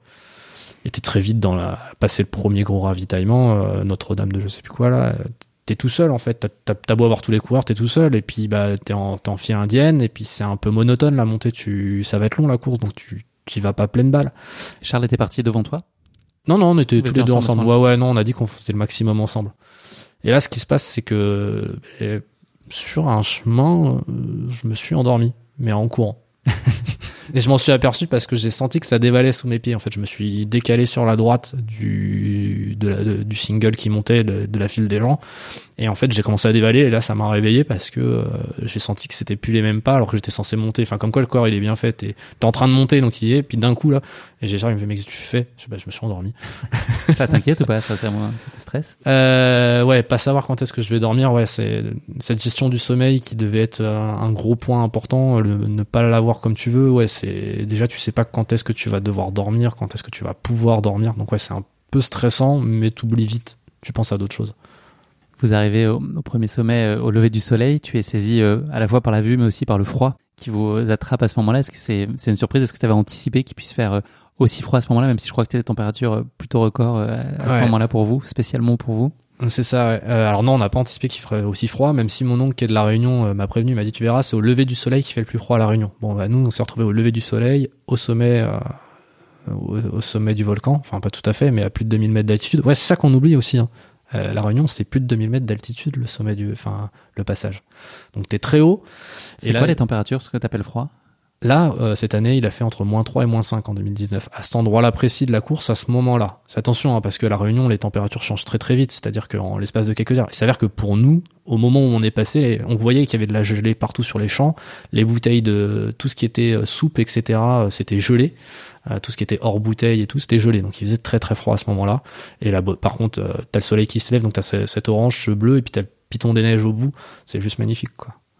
Tes premières heures de course se passent euh, malgré tout très bien et, tu t'en mets plein les yeux, on l'a compris. Tu as le plaisir de retrouver ta sœur et ton beau-frère au premier CP qui est aux environs du kilomètre 50. C'est un moment de réjouissance déjà d'avoir cette chaleur humaine à ce moment-là. Ah ouais ouais, on les voit. Bah, là on est sur une longue ligne droite donc on est content de les voir parce qu'on est un peu euh, on, ça commence à se réchauffer, on a un peu froid, on court pas assez vite pour se réchauffer nous-mêmes, donc on est content de les voir. On sort de la nuit aussi, faut pas oublier, donc euh, ouais, c'est cool. On les voit, ils ont le ravitaillement, on rigole, on a envie de leur raconter des trucs. Euh, ouais, ouais, franchement, c'est le bon moment pour avoir marabout, ouais, c'est le bon moment pour avoir le premier pour des coureurs comme nous, c'est le bon moment pour avoir la première assistance, ouais.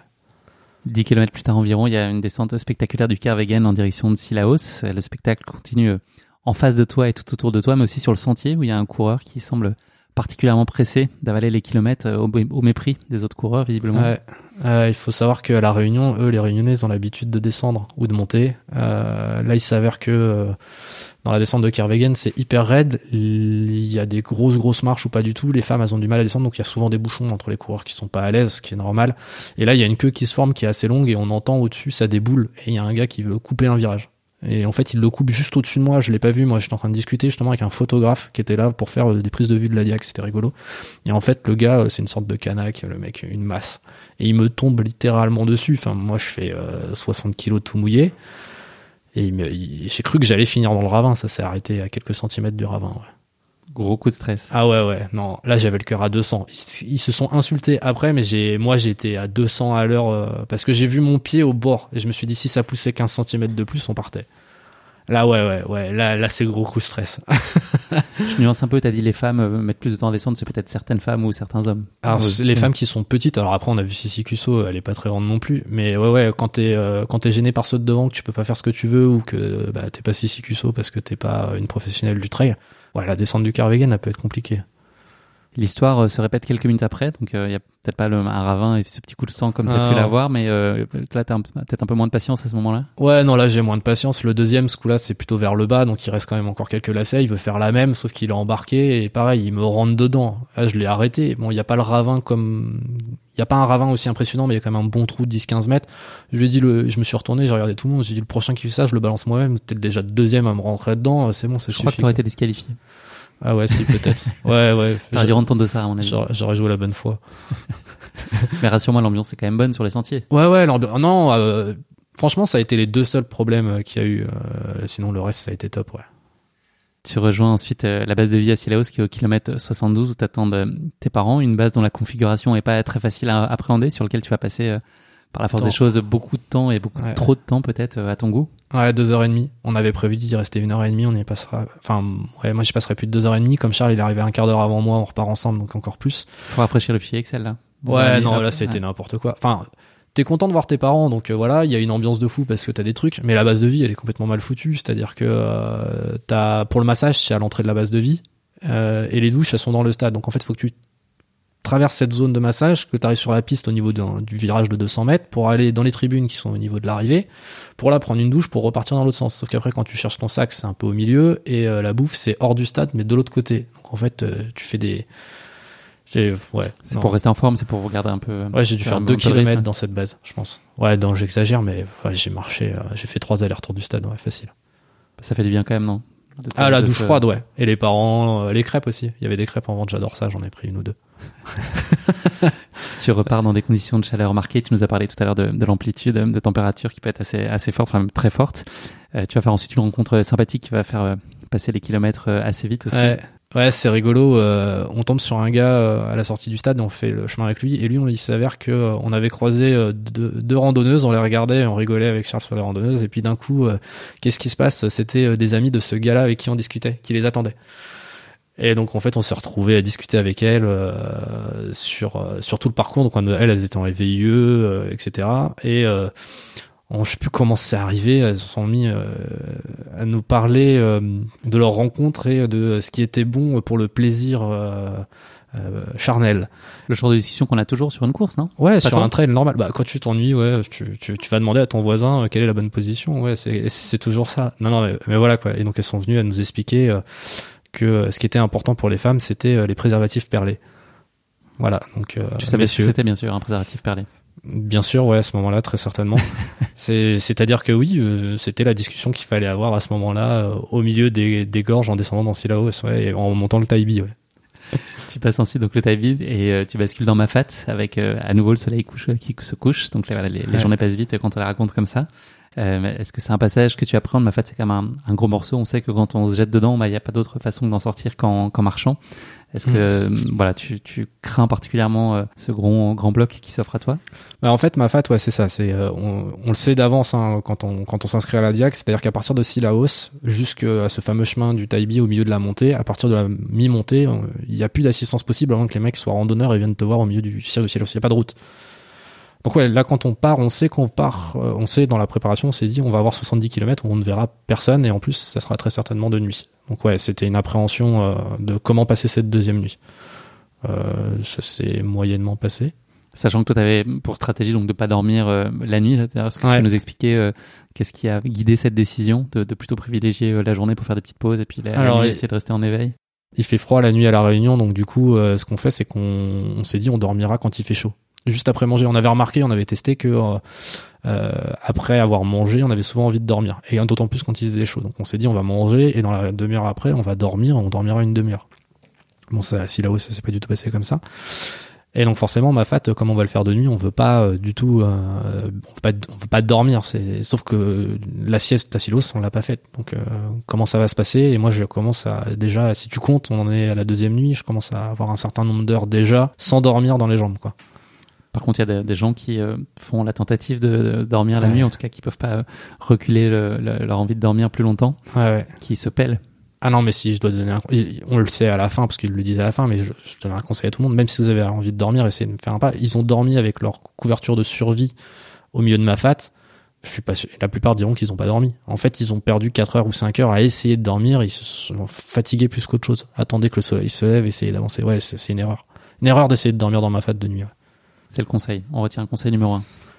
Alors, on va choisir le numéro 1, mais en tout cas, c'est un des conseils ouais, auxquels on pense je, pas Je peux le modérer, mais je vais spoiler la fin. Mais euh, à moins de vraiment pas pouvoir, ouais, ouais, à moins de vraiment pas pouvoir avancer, euh, d'être vraiment au bout du rouleau, il faut quand même continuer. On sait que le corps peut tenir au moins 30 heures, donc là, on n'en est pas forcément encore là, quoi.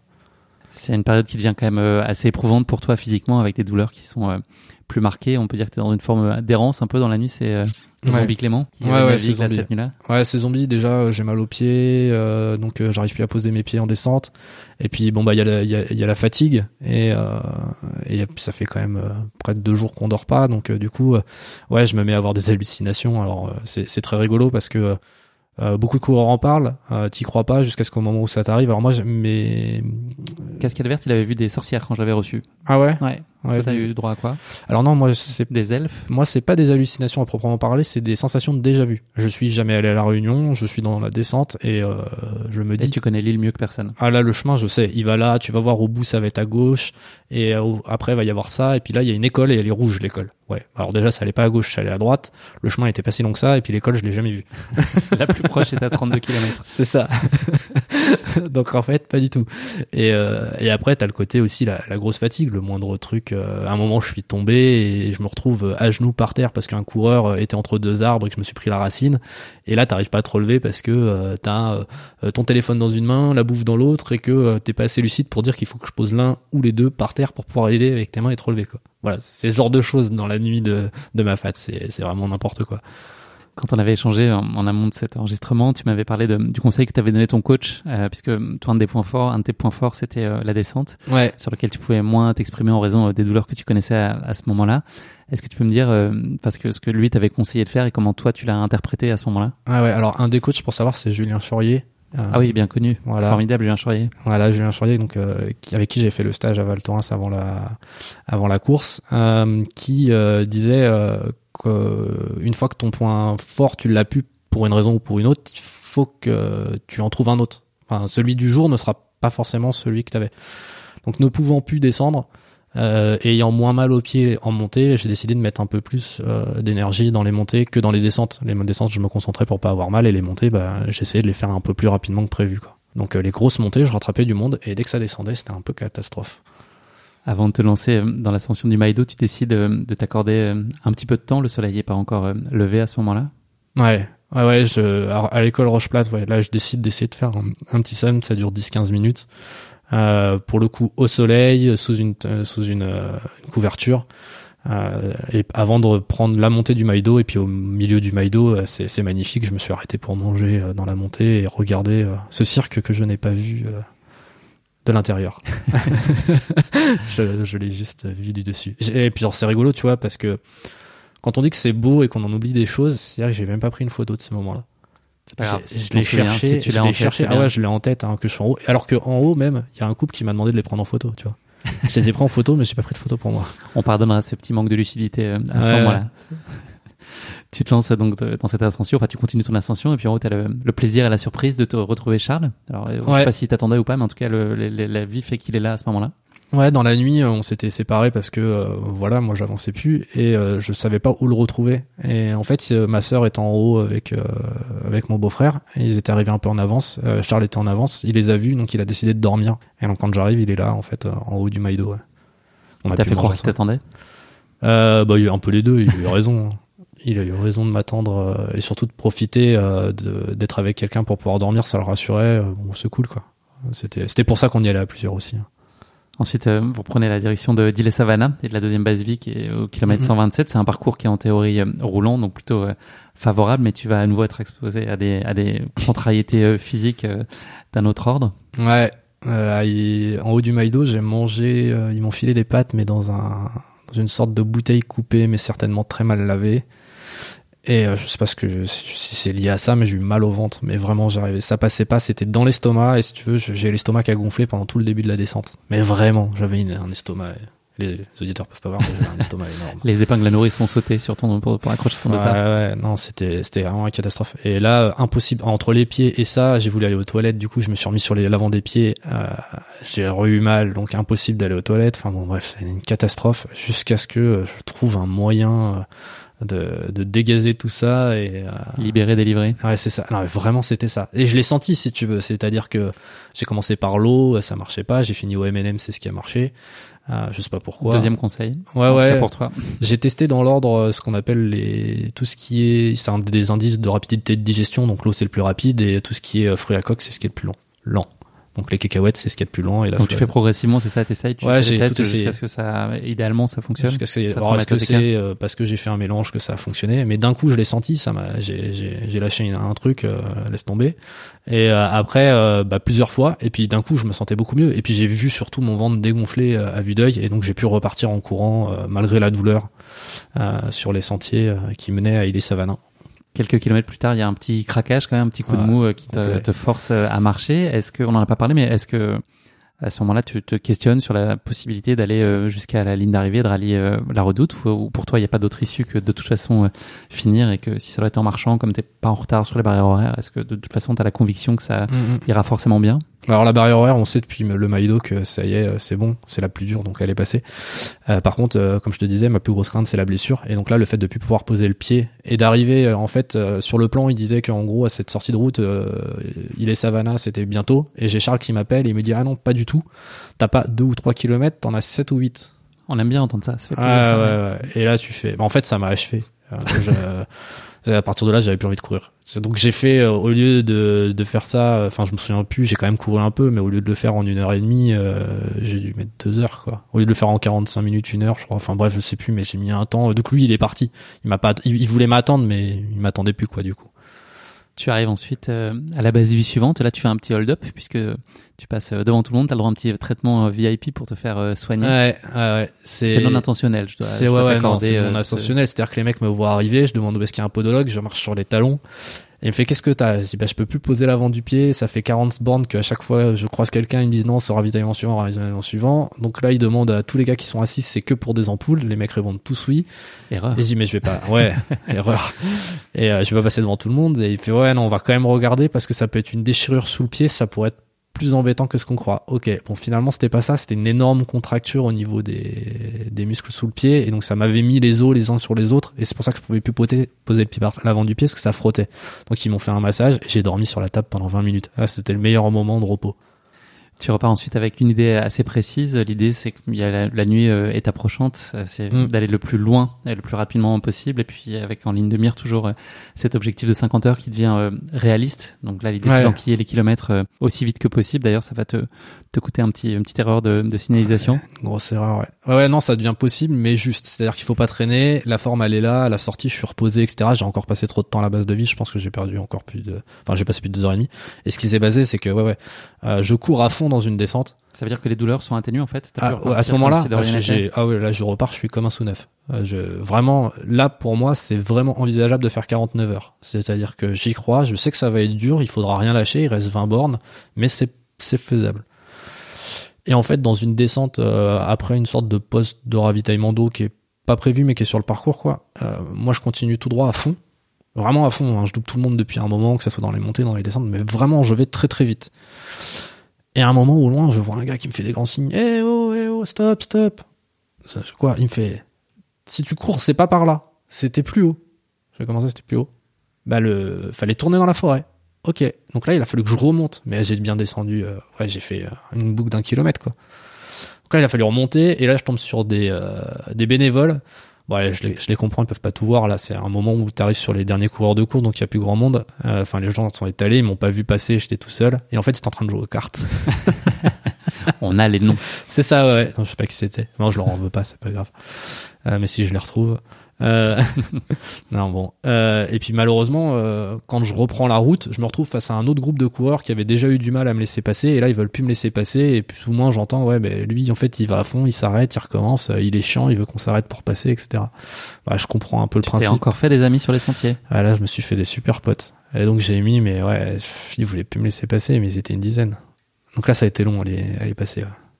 Tu arrives euh, finalement à la possession, au kilomètre 144, euh, où t'attends ta famille. C'est un ravito dans lequel tu vas laisser euh, un peu, un peu de plume. Ouais, ouais, ouais. Là, c'était pas prévu. Finalement, c'est le ravitaillement où ils, me- où ils me rejoignent tous. On se dit bon bah c'est le ravitaillement avant l'arrivée et euh, on se dit bah 50 heures, ça commence à être tendu quand même. Ça va être juste, ça, ça va risque de dépasser un peu. Euh, et je reste. Tu l'aurais vécu comme un échec de faire plus de 50 heures? Non, pas du tout. Non, non, non, non, non, non. Euh, à ce moment-là, je le vis pas comme un échec. Là, on est tous euphoriques. En fait, on se dit tous, c'est bon, j'irai au bout. À ce moment-là, la possession, bah, j'ai des photos. hein, mon père, il prend des photos autour. On est tous en train de rigoler. On, sait que ça ira au bout. Sous combien de temps, on sait pas, mais ça va aller au bout. À ce moment-là, il y a plus de, y a plus de doute à moins d'un, d'un pépin physique, euh, genre une blessure. Y a, il y a plus aucun doute que ça va au bout. C'est C'est sûr. agréable de pouvoir se dire ça euh, alors qu'il reste euh, encore une vingtaine de kilomètres. Ouais, je sais même pas si Cette ça- sérénité-là, elle est, ouais, elle est apaisante, quand même, au bout de 15, 15, 20 Ouais, kilomètres. ouais, ah, c'est très apaisant. Ouais, ouais, ouais, c'est. Cette certitude. cette certitude où tout le monde qui se dit euh, bah finalement qu'est-ce qu'on fait? Est-ce qu'on rentre à la maison? Est-ce qu'on va t'attendre directement à l'arrivée? Puis tout le monde qui dit bon on t'attend directement à l'arrivée on va pas faire un arrêt supplémentaire on va à l'arrivée ok pas de souci donc là ouais c'est super là c'est un moment d'euphorie totale T'attends désormais le redoutable chemin des Anglais. Est-ce que tu peux nous parler de la façon dont tu te sors de cet écueil qui démarre euh, faussement gentiment, mais qui ça. ensuite prend un tout autre tour? Alors nous le chemin des anglais franchement on l'a pris mais à la légère totale. Tout le monde en parle et nous on s'est dit c'est ultra facile. On a vu les images euh, sur Facebook ou hein, les pavés nickel. C'est les mêmes que Paris mais en plus gros. En fait pas du tout. C'est la première partie qui est comme ça. Elle est plus ou moins pavée. Effectivement c'est des gros pavés ça va super vite. Mais alors après c'est une décharge de cailloux C'est-à-dire qu'il y en a partout. T'as des trous, t'as des morceaux de pavé qui sortent d'un côté, des morceaux qui sortent de l'autre, euh, des endroits où tu peux pas poser le pied dessus ni entre entre. Donc en fait, t'es es tout en train de jongler sur ce truc-là, et là tu commences à voir les errances dans la nuit euh, de tout le monde. Et moi, c'est à ce moment-là où Toi y compris. Ouais, voilà. Moi, à ce moment-là, j'ai commencé à vouloir dormir, donc j'ai essayé de m'asseoir. Et c'est pour ça que euh, par rapport à ne pas dormir la nuit, c'est qu'à un moment, j'ai essayé de m'asseoir pour essayer de récupérer, parce qu'en fait, je fermais les yeux sur le chemin des Anglais pendant que je courais. En fait, je m'endormais, sauf que c'est hyper dangereux, il y a des trous partout, et là, j'avais vraiment peur de me faire mal. Donc, effectivement, je voulais m'arrêter pour dormir un petit peu, ne serait-ce que 10 minutes, une micro-sieste pour que je récupère la lucidité. Mais j'y suis pas arrivé à cause des gens qui passent, du, enfin, je sais pas, du froid, parce qu'il fait très vite froid, en fait. Voilà, donc là ça a été compliqué. Euh, je regardais mon téléphone toutes les cinq, toutes les cinq minutes. Alors il me reste combien à faire euh, Ouais, ça a été très long de sortir de là, quoi.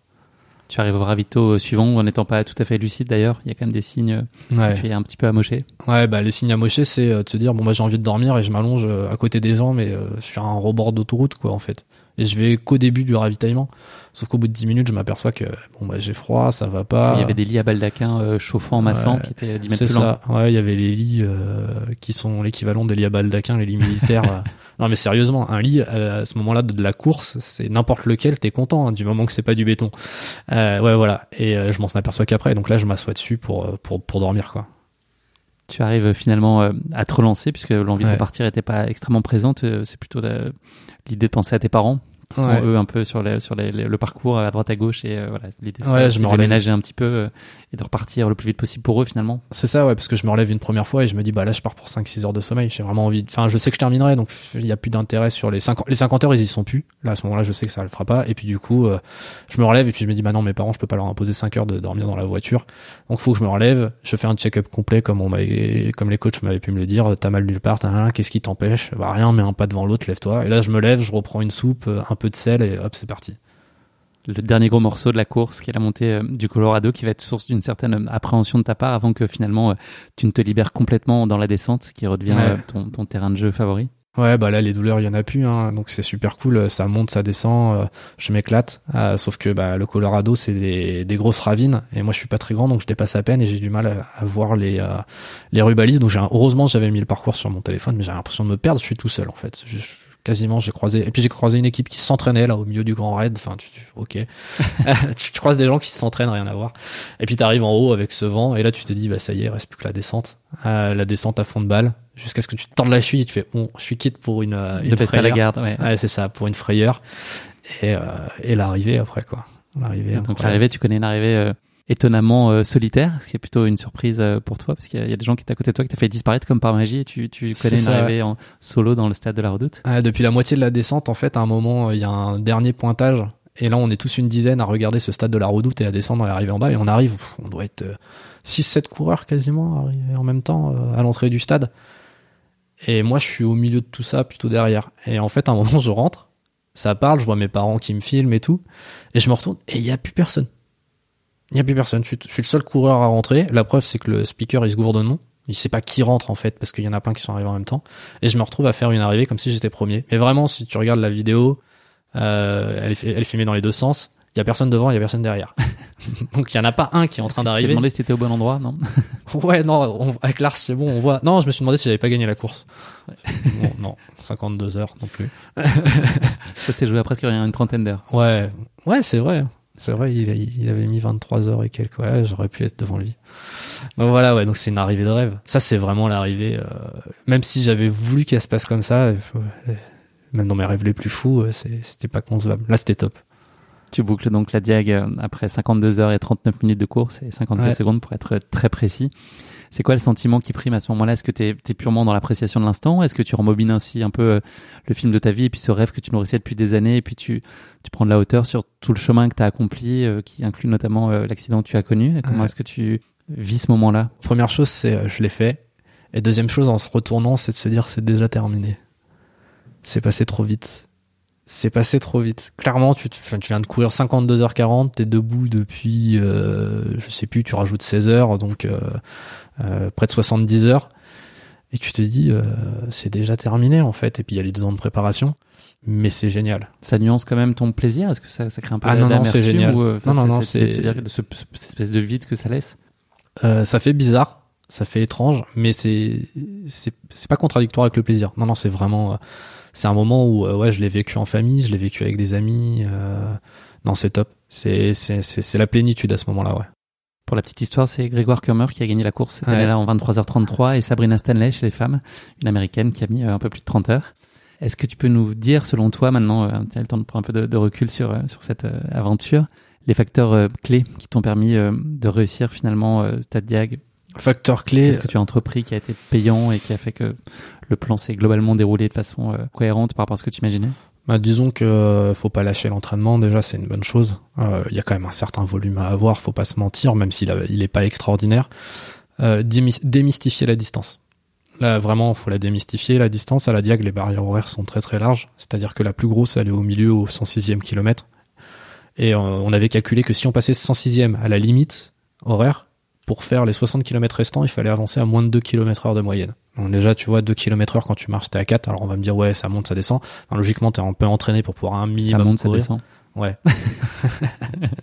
t'es un minimum entraîné pour pouvoir courir, donc du coup, euh, euh, logiquement, euh, c'est, c'est ouais, il faut démystifier. Je pense que si, si, tu, si on doit sans faire banaliser quand même, ouais, sans banaliser, c'est, c'est, c'est important de pas le banaliser parce que la course c'est dur en termes de, de technicité, mais au final, la technicité c'est pas ça qui te bouffe de l'énergie, ça va juste te faire ralentir, surtout. Donc euh, globalement, elle est quand même faite euh, pour que la majorité puisse le finir, mais il faut quand même se dire qu'avec juste les points, t'es pas prêt.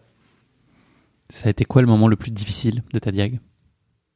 Ah, Quand j'ai mal aux pieds dans la descente. À un moment en pleine nuit dans ma fat, euh, je suis en train de descendre et, et là j'avance à 1 km h,5. Donc là, ouais, là c'est la catastrophe. Là pour le coup, tu regardes le chrono, tu dis je passe pas. Qu'est-ce qu'elle a de si différent la diag? Qu'est-ce qu'elle a que les autres courses n'ont pas? Ah là que j'ai vu ces mecs courir euh, sur ce volcan avec des paysages magnifiques. Voilà. Euh, la ferveur aussi peut-être? Ouais, bah la ferveur, ouais, c'est clair la, la ferveur. Euh, je sais pas si je peux te faire un, un rollback, mais je me suis retrouvé euh, à boire du coca dans une fête au milieu de la course. C'est-à-dire qu'il y avait des gens qui faisaient la fête le long de la rue, dans leur maison, dans leur garage, et ils avaient mis un stand de, de, de, de boissons pour les gens. Et donc en fait, je leur demande s'ils ont du coca, ils en ont pas, ils me font rentrer dans la soirée carrément. en, en mode trailer, ouais, c'est trop bien. Tu fais, ah désolé, on n'a pas de coca. danse, non? Ouais, vite fait, mais là tu t'en fais pas beaucoup quoi. t'as, invité euh, Non, mais ouais, la maîtresse de maison. dingue. Les gens qui te servent à boire tout le long, qui te, ouais, ouais, c'est, le, les réunionnais sont top. l'image que tu retiens euh, tout particulièrement. Une seule. L'arrivée. L'arrivée, ouais, quand je me retourne. C'est arrivé, ouais, c'est complètement dingue. On est à 9 jours de la Diag euh, 2022 au moment où on enregistre cet épisode. Si tu avais trois conseils à donner à ceux qui prendraient le départ pour la première fois cette année, qu'est-ce que tu leur dirais? Tu l'as un peu dit peut-être tout à l'heure en, en parlant de démystifier la distance notamment. Ouais, mais là, c'est un peu tard. Est-ce qu'il y a des petits, des petits conseils ou des petites astuces euh, Euh, alors je vais donner une astuce qu'on m'a donnée et qui est dans le livre, euh, qui on en parlera peut-être, mais euh, d'Antoine Guillon, c'est de passer la première bosse à la vitesse de la dernière. Il a totalement raison. C'est-à-dire que si on passe trop vite, on a des chances d'exploser, alors que la course est longue, donc autant autant prendre du temps au début. Euh, deuxième, euh, se faire confiance. On a mis en place tout un tas de trucs. Normalement, on a testé plein de trucs en arrivant là. Enfin, j'espère que les gens ont testé tout un tas de trucs. Et euh, logiquement, s'ils les ont testés, ça va fonctionner. Alors que si on veut mettre en place un truc le jour de la course, ça va pas marcher. Et... Toujours un peu périlleux, effectivement. Ouais, voilà. Ouais, mais le problème, Il y a c'est qu'on déjà a... suffisamment d'imprévus. ouais, mais on a tous tendance à faire ça. C'est-à-dire qu'on se fait pas confiance. Ça, c'est un truc de fou. Truc de fou. Et euh, pas dormir la nuit. pas dormir la nuit. Un message que tu voudrais faire passer aussi. euh, elle raconte quoi de cette histoire de, de, de- des capacités humaines finalement et des capacités de rebond Si on, là aussi on rembobine le fil euh, de ton parcours et, et on, on revient 20 ans en arrière. Qu'est-ce qu'elle qu'est-ce qu'elle peut dire de cette euh, voilà entre le moment où on t'explique que le sport va falloir euh, renoncer à tes ambitions et puis euh, et puis une diagonale des fous euh, un peu plus de 15 ans après? Ouais, bah que le 18 exactement. Euh, le, le, le corps est capable de beaucoup de choses et que euh, on est capable de bien plus que ce qu'on croit. Mais c'est valable pour tout le monde. Que ça soit la, pour moi la diag ou euh, pour d'autres euh, des marathons ou euh, je veux dire on a peut-être pas tous les capacités de faire la diag mais on a tous les capacités de faire beaucoup plus que ce qu'on croit. Tu as prévu de suivre cette année l'édition? Est-ce que tu as des petits Ouais, athlètes chouchous Là, tu as les popcorn, tu es prêt bah, à suivre la course et qui tu vas encourager euh, avec Ah, particulièrement de cœur? Je suis emmerdé là. Ouais. Ah, je suis emmerdé parce que je voulais voir si euh, Julien Chorier euh, et Casquette Verte ils allaient faire la course ensemble. je les aime bien les deux et l'autre il vient de se fracturer les, les côtes. L'autre étant casquette verte. Casquette verte, ouais. Donc ça c'est con. Un de plus, ça va pas pouvoir s'aligner euh, sur le départ. Là, il y a une petite hécatombe. euh, Ouais, là il y a une hécatombe. Ouais, mais est-ce que justement ça serait pas l'année pour qu'une femme gagne? Ce serait beau. Est-ce qu'elle Ouais. pourrait s'appeler Courtenay, cette C'est ça. femme en question? Avec Courtenay, ouais. C'est la question que je me pose. Je me dis est-ce que ça serait pas l'année ou au moins qu'elle monte sur le podium? Je crois que le euh, le meilleur classement féminin au scratch c'est septième. Il me semble, ouais. ouais c'était... Ouais, non, c'était pas elle d'ailleurs. Non, euh, c'est ouais. euh, je me souviens plus qui c'était mais c'était 7 septième. ou 5, je sais plus. Bon, je regarde Ouais. les archives. euh. Mais ouais, voilà, ça serait. Je pense que ça peut être l'année, ça peut être la bonne année du, avec cette hécatombe des élites. En plus, pour le 30e anniversaire, ils ont pas de bol. Il reste du bon monde hein, quand même. Euh, Grégoire Kurmer, Ouais. euh, Ludo Pomeray qui, qui le fera avec euh, sa, sa femme cette année, Daniel Young qui revient, qui a quand même gagné l'année dernière. Davidos qui est en pleine forme aussi. Euh, voilà, Anise Rousset qu'on espère aussi qui est incertaine chez les Ouais. femmes. Sissi Cusso, toujours fidèle au poste aussi. Sarah Vieuil. Enfin voilà, il y a, y a quand même un, un beau casting, donc on va suivre ça avec beaucoup de plaisir. On va maintenant se quitter dans quelques questions. On approche Ouais. de, la fin de l'épisode. Est-ce que tu peux juste me parler de, de tes projets sportifs? Euh, Là, on est quasi en fin d'année. Est-ce qu'il reste euh, des petites courses à ton agenda? Est-ce que c'est plutôt sur 2023 que ça se joue dorénavant? Alors, euh, il y aura peut-être Valence, mais c'est pas sûr. Le marathon. Ouais, voilà, il y avait un objectif à 4 de 3h15. Ouais, 3h15. Moins de 3h15. Euh, mais c'est vraiment pas sûr, j'ai toujours pas les billets d'avion. Donc euh, ça devient compliqué. Euh, J'avais un emploi du temps compliqué. Mais sinon, ouais, il y a un gros objectif. L'an prochain, j'ai 40 ans. Euh, ce coup-là, c'était de refaire euh, la réunion, mais euh, sans assistance. C'est parti d'un délire euh, avec des amis, euh, avec plein qui nous ont vu faire la diag et qui voulaient la faire. Bon, c'est leur rêve aussi. On a créé un groupe sur Facebook aujourd'hui, il y a 450 personnes sur le groupe. C'était complètement dément.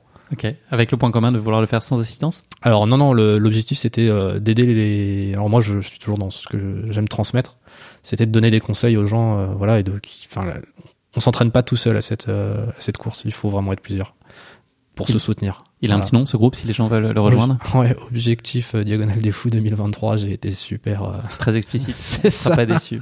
On voit à peu près ce qu'on va trouver. Ouais, voilà, voilà. Et euh, organiser des trucs et euh, avec des conseils de, de plusieurs coachs, dont, enfin, surtout de Jean-Pierre Cam, qui fait avec Julien Chaurier le stage à Val Thorens, qui est devenu un ami, et à qui je dois beaucoup. Hein, c'est, il m'a beaucoup conseillé pour la Diag aussi.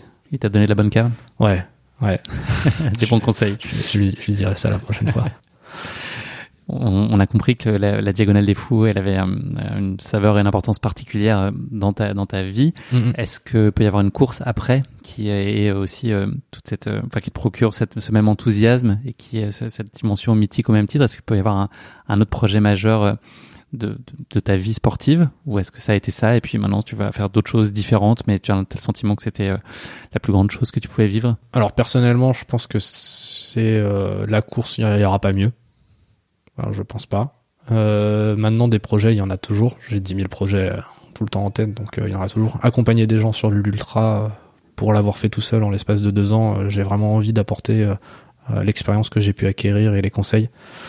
Euh, bah moi avec l'accident déjà j'ai travaillé énormément sur la prévention de la blessure sur moi-même pour pouvoir reprendre parce que bon à l'époque les médecins disaient que je courrais jamais aussi longtemps et finalement 18 euh, ans plus tard j'arrive à faire des ultras donc euh, à 40 ans ils m'avaient prévu un genou en plastique donc je l'ai pas donc comme quoi il y a des choses à faire il y a il y a des il y a des nouveautés en termes de de de santé etc et de prévention donc ouais ça ça peut être un, un truc plus challengeant que les courses et sinon niveau course euh, trouver des courses avec des beaux parcours. Ouais, comme je te dis, 60, 100 bornes, ça, ça me plaît bien. Ouais.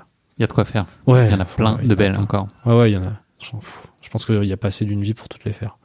Je te propose de conclure cet épisode avec une question classique, euh, le motto de la fin et non pas le mot de la fin. Est-ce que tu as une devise à partager avec nous qui tient particulièrement à cœur? Ouais, j'en ai une. Euh, suivez vos rêves, ils connaissent le chemin je suis tombé sur un petit panneau comme ça au bord de la mer euh, lors d'un week-end et euh, j'ai cherché ce panneau, je l'ai retrouvé récemment donc je l'ai enfin acheté. Ah ouais, ah ouais, suivez vos rêves, ils connaissent le chemin. Vraiment et puis je pousse tout le monde à aller faire, avoir des rêves et puis même s'il y a du D+, il faut le suivre ce chemin, même s'il est technique. Surtout. Surtout s'il est technique euh, et s'il y a s'il y a ça ouais ouais, mais ça peut être n'importe lequel des rêves. Ouais, il y a rien de plus beau que poursuivre ses rêves et de toute façon une fois qu'on en a réalisé, il y en a d'autres qui viendront.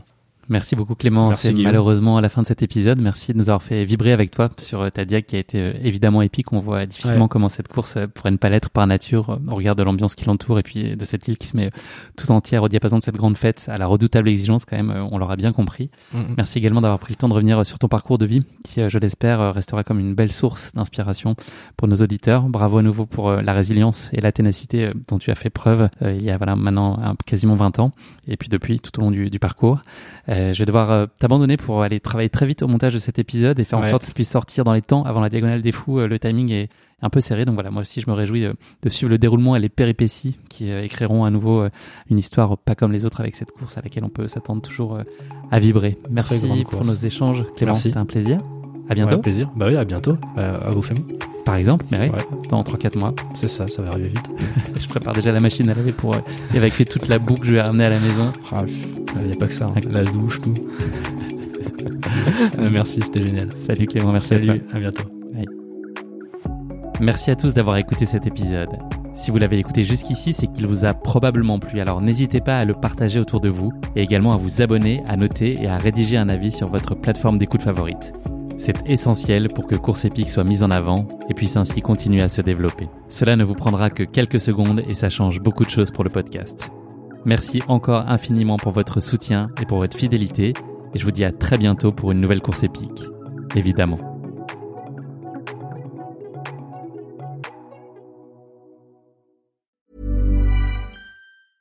Mom deserves the best, and there's no better place to shop for Mother's Day than Whole Foods Market. They're your destination for unbeatable savings, from premium gifts to show-stopping flowers and irresistible desserts. Start by saving 33% with Prime on all body care and candles. Then get a 15-stem bunch of tulips for just $9.99 each with Prime. Round out Mom's menu with festive rosé, irresistible berry chantilly cake, and more special treats. Come celebrate Mother's Day at Whole Foods Market.